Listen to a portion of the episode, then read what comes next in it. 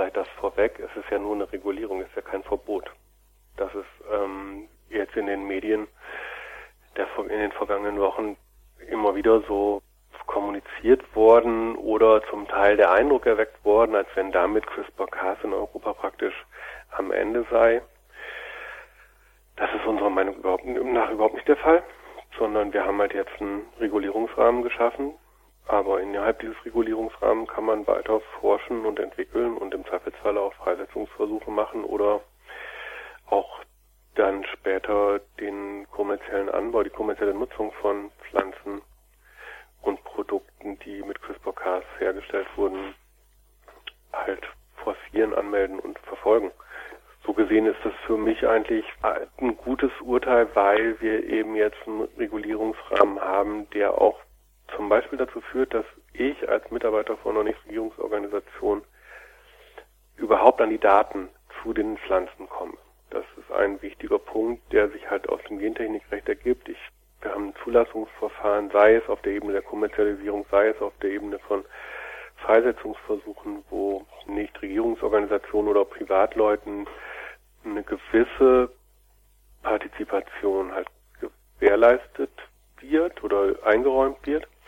Und darüber können wir dann halt Zugang zu Informationen über das, was da überhaupt gemacht wird, halt bekommen. Im Rahmen dieser Zulassungsverfahren heißt das, dass wir die Antragsdossiers halt anschauen können und damit eben auch Teil von Risikobewertung werden. Das ist gut.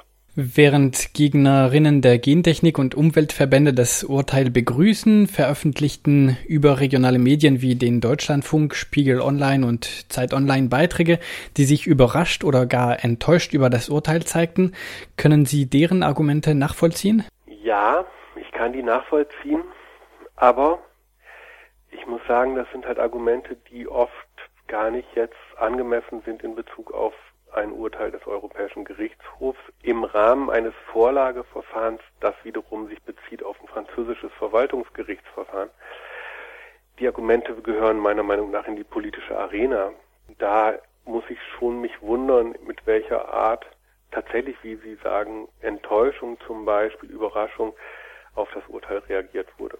Im Grunde trotzdem kann ich die, die Argumente, die sind ja auch erstmal nicht neu, die sind in den vergangenen Jahren in der Debatte immer wieder aufgekommen. Wir hatten vor mittlerweile drei Jahren, also da war dieses Vorlageverfahren beim EuGH noch gar nicht anhängig. Da hatten wir schon uns zu dieser zukünftigen Regulierung oder der nötigen Regulierung von neuen Gentechnikverfahren im Allgemeinen und dann eben CRISPR-Cas im Speziellen geäußert und hatten da auch eigentlich original diese Argumentation, die jetzt der EuGH halt auch sich zu eigen macht, uns, also auf der Basis der europäischen Gentechnikgesetzgebung halt so zurecht, was heißt zurechtgelegt? Also wir hatten das europäische Recht halt so auch interpretiert, wie es jetzt der EuGH tut. Insofern ist es nur nachrangig überraschend für uns. Und genau, das ist finde ich interessant, dass halt im Rahmen von so, einem, von so einer Bewertung oder Besprechung von so einem EuGH-Verfahren sehr viele Argumente im Spiel kommen. Die gehören in die politische Arena. Das ist völlig in, in Ordnung. Wenn man halt nicht zufrieden ist mit dem, was der EuGH zum geltenden Recht sagt, dann muss man sich natürlich fragen, müssen wir das Recht ändern? Das ist ja die implizite Message, die in vielen der Berichten drinsteckt. Das ist ja auch nichts Neues, dass sei es die Industrie oder die Wissenschaft, nicht glücklich mit der Situation in Europa ist. Aber der Witz ist ja, dass es im EuGH-Verfahren nur darum ging, deutlich zu machen, wie ist das europäische Recht zu verstehen. Also das ist ja ein Vorlageverfahren. Das französische Verwaltungsgericht hatte praktisch in die Luxemburger Richterin gefragt, hier ist unser Fall, wir sehen da europäisches Recht tangiert, sagt uns nochmal, wie wir das sozusagen einzusortieren haben. Und die tatsächliche Entscheidung des französischen Verfahrens obliegt natürlich dem französischen Gericht. Und da bin ich eher verwundert, dass da die Besprechungen in den deutschen, in den überregionalen Medien tatsächlich sehr überrascht, entrüstet, was auch immer enttäuscht und so weiter waren. Das Urteil erwähnt ältere Techniken der Herbeiführung von Mutationen, die sich über längere Zeit als harmlos erwiesen hätten und aus diesem Grund ihrerseits erstmal nicht unter der strengeren Richtlinie über genmodifizierte Organismen fallen. Worum handelt es sich dabei?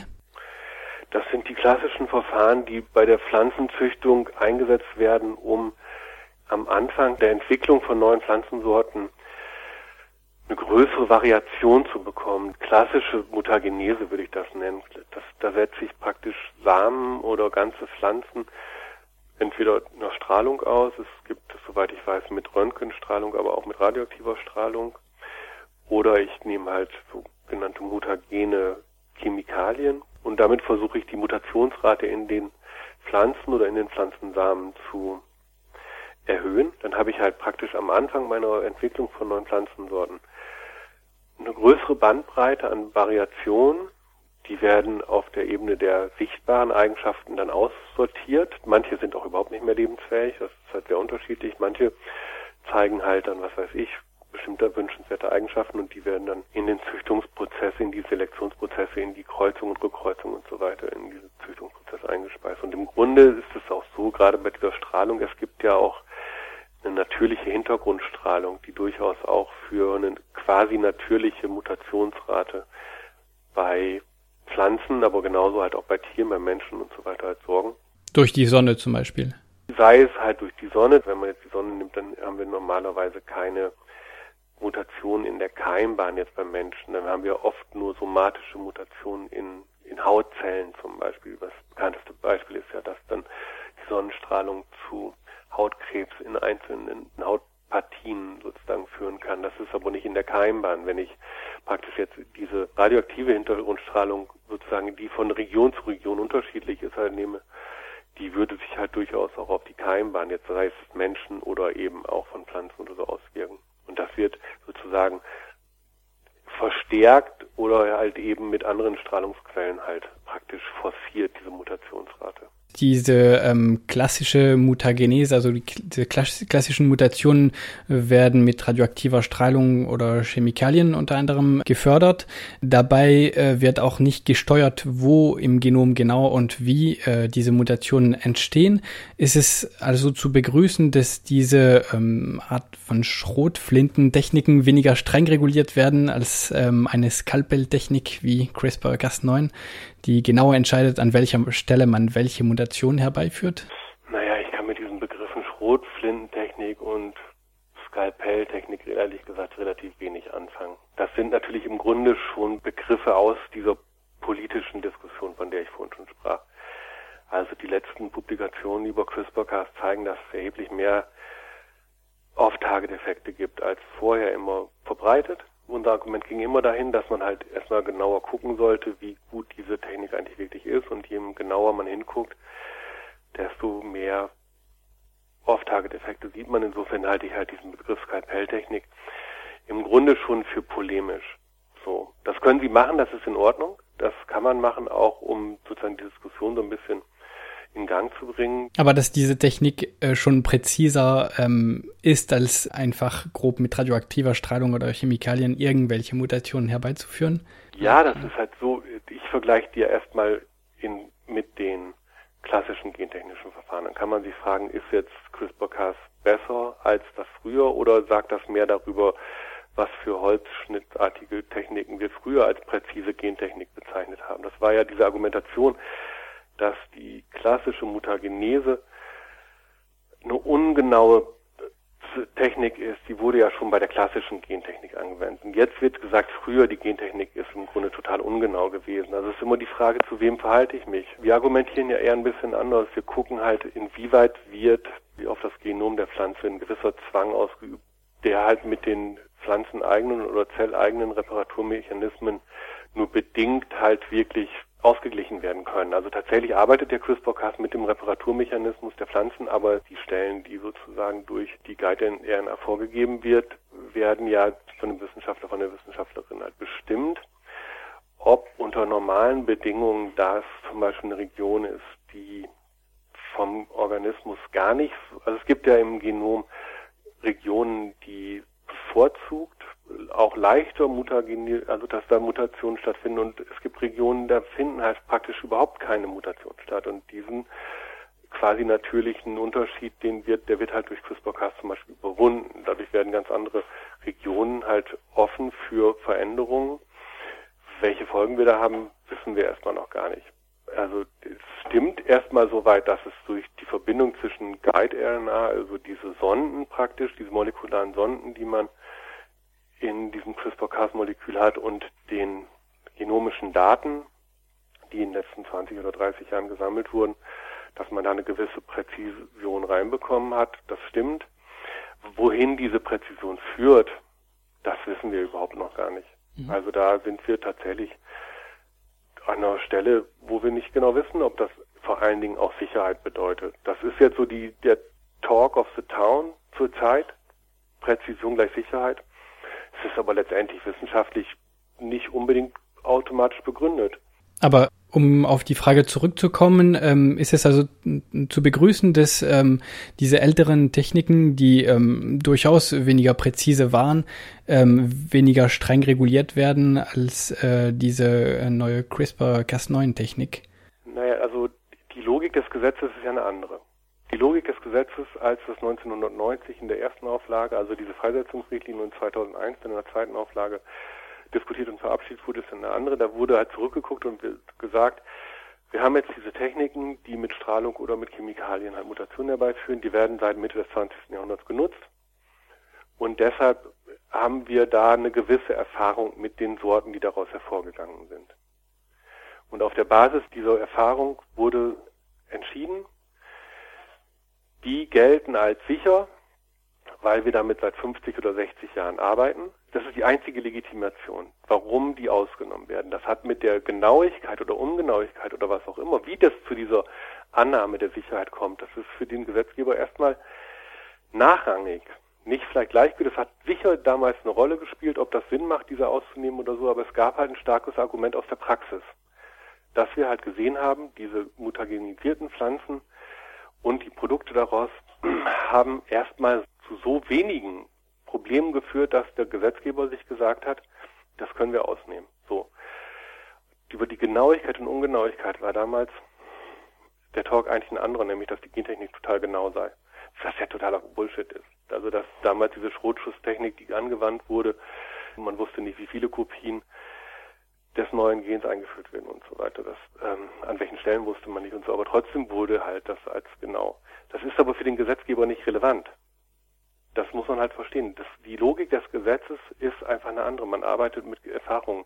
Das Gleiche hat man lange Zeit in Europa auch mit Chemikalien gemacht. Chemikalien wurden einfach so, was wissen wir über die Chemikalien und dann kriegen die halt irgendwie einen Stempel, dass sie sicher sind. Das hat aber dazu geführt, dass wir eben irgendwann gemerkt haben, das funktioniert so nicht mehr. Und deshalb haben wir die Chemikaliengesetzgebung nach und nach umgestellt. Das heißt, wir haben mit REACH praktisch ein ganz anderes System bekommen, dass jede Chemikalie braucht eine eigene Zulassung im Grunde. Da wird ein Dossier umfassend da, welche Erfahrungen haben wir.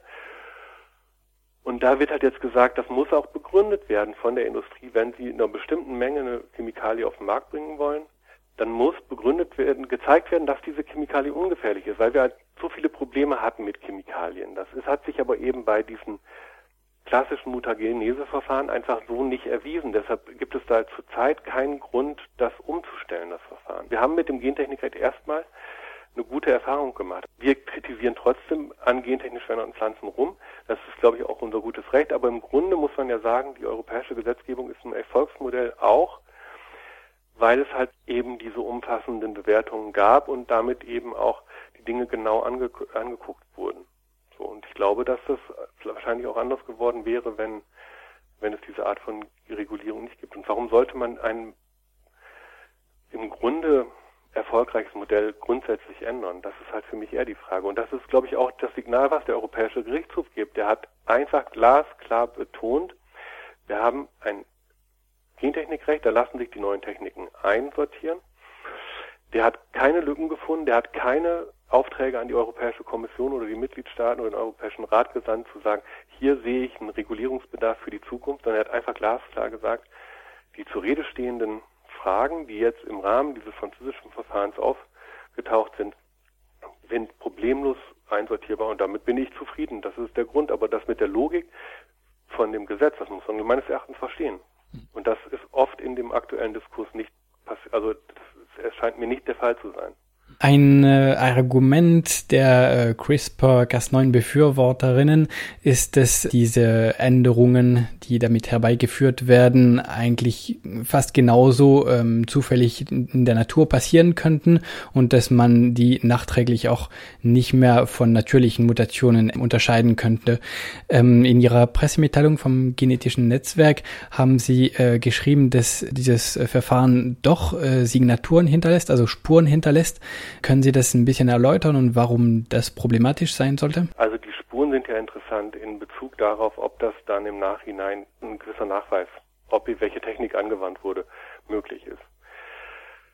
Und meiner Meinung nach ist das schon erstens überhaupt nicht interessant für die Gesetzgebung. Die Gesetzgebung braucht diesen molekularen Nachweis nicht. Wir haben zum Beispiel auch an anderen Stellen einfach eine Begleitdokumentation, die einfach sagt, welche Art von Herstellungsprozess da ist oder was weiß ich. Das, dafür brauche ich nicht einen molekularen Nachweis. Das ist im Moment bei der Gentechnik so, dass wir halt einen molekularen Nachweis haben und der ist auch im Gesetz verankert, aber im Grunde gibt es auch sinnvolle Gesetzessysteme, die darauf verzichten und verzichten können. Ökolandbau zum Beispiel, da weiß jeder, warum es überhaupt die Unterscheidung zwischen Ökolandbau und konventionellem Landbau gibt.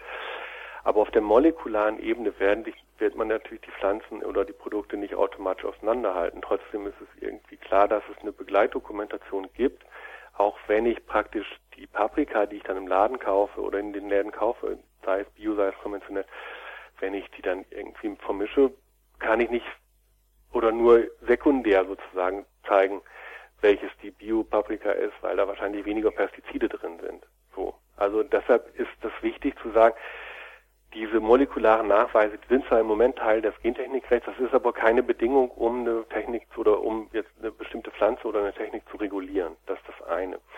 Das zweite ist, tatsächlich wurde bisher immer in der Diskussion gesagt, das sei ja total gleich und deshalb nicht zu unterscheiden und deshalb halt auch nicht regulierbar.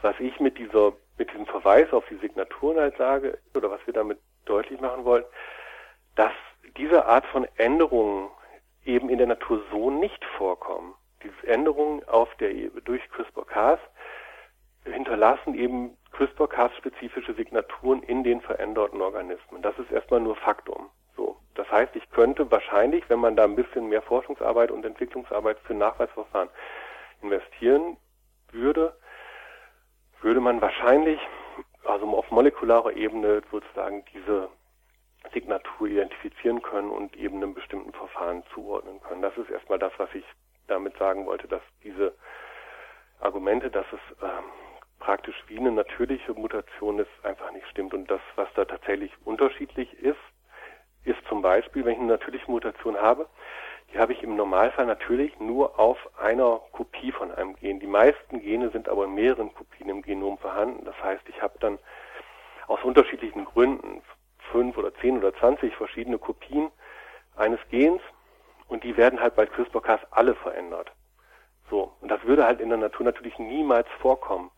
Das gleiche gilt für Kopien dieses Gens, die sich schon über den Zeitraum der Evolution schon ein bisschen verändert haben. Die sind vielleicht trotzdem kompatibel zu diesen Sonden in dem CRISPR-Cas-Element und werden aber trotzdem auch verändert, weil bestimmte Überschneidungen in den Sequenzen der, der DNA immer noch zu finden sind. Auch wenn die Gene vielleicht gar nicht mehr funktionsfähig sind, sind aber Genkopien da. Die sind ja Material, das ist ja hinlänglich bekannt. Die also manche Genkopien sind halt Material für Weiterentwicklung, sind Material für neue Eigenschaften, andere Eigenschaften, abgewandelte Eigenschaften, was auch immer. Also das scheint so ein Teil von dieser Signatur zu sein, dass eben mehrere Kopien gleichzeitig durch CRISPR-Cas Moleküle ähm, verändert werden. Und das würde halt in der, in der Natur niemals vorkommen. Wie soll das gehen, dass eine Punkt oder wie auch immer Mutation zufälligerweise an den gleichen Genorten in diesen unterschiedlichen Genkopien stattfinden. Das wird ja natürlich nie passieren.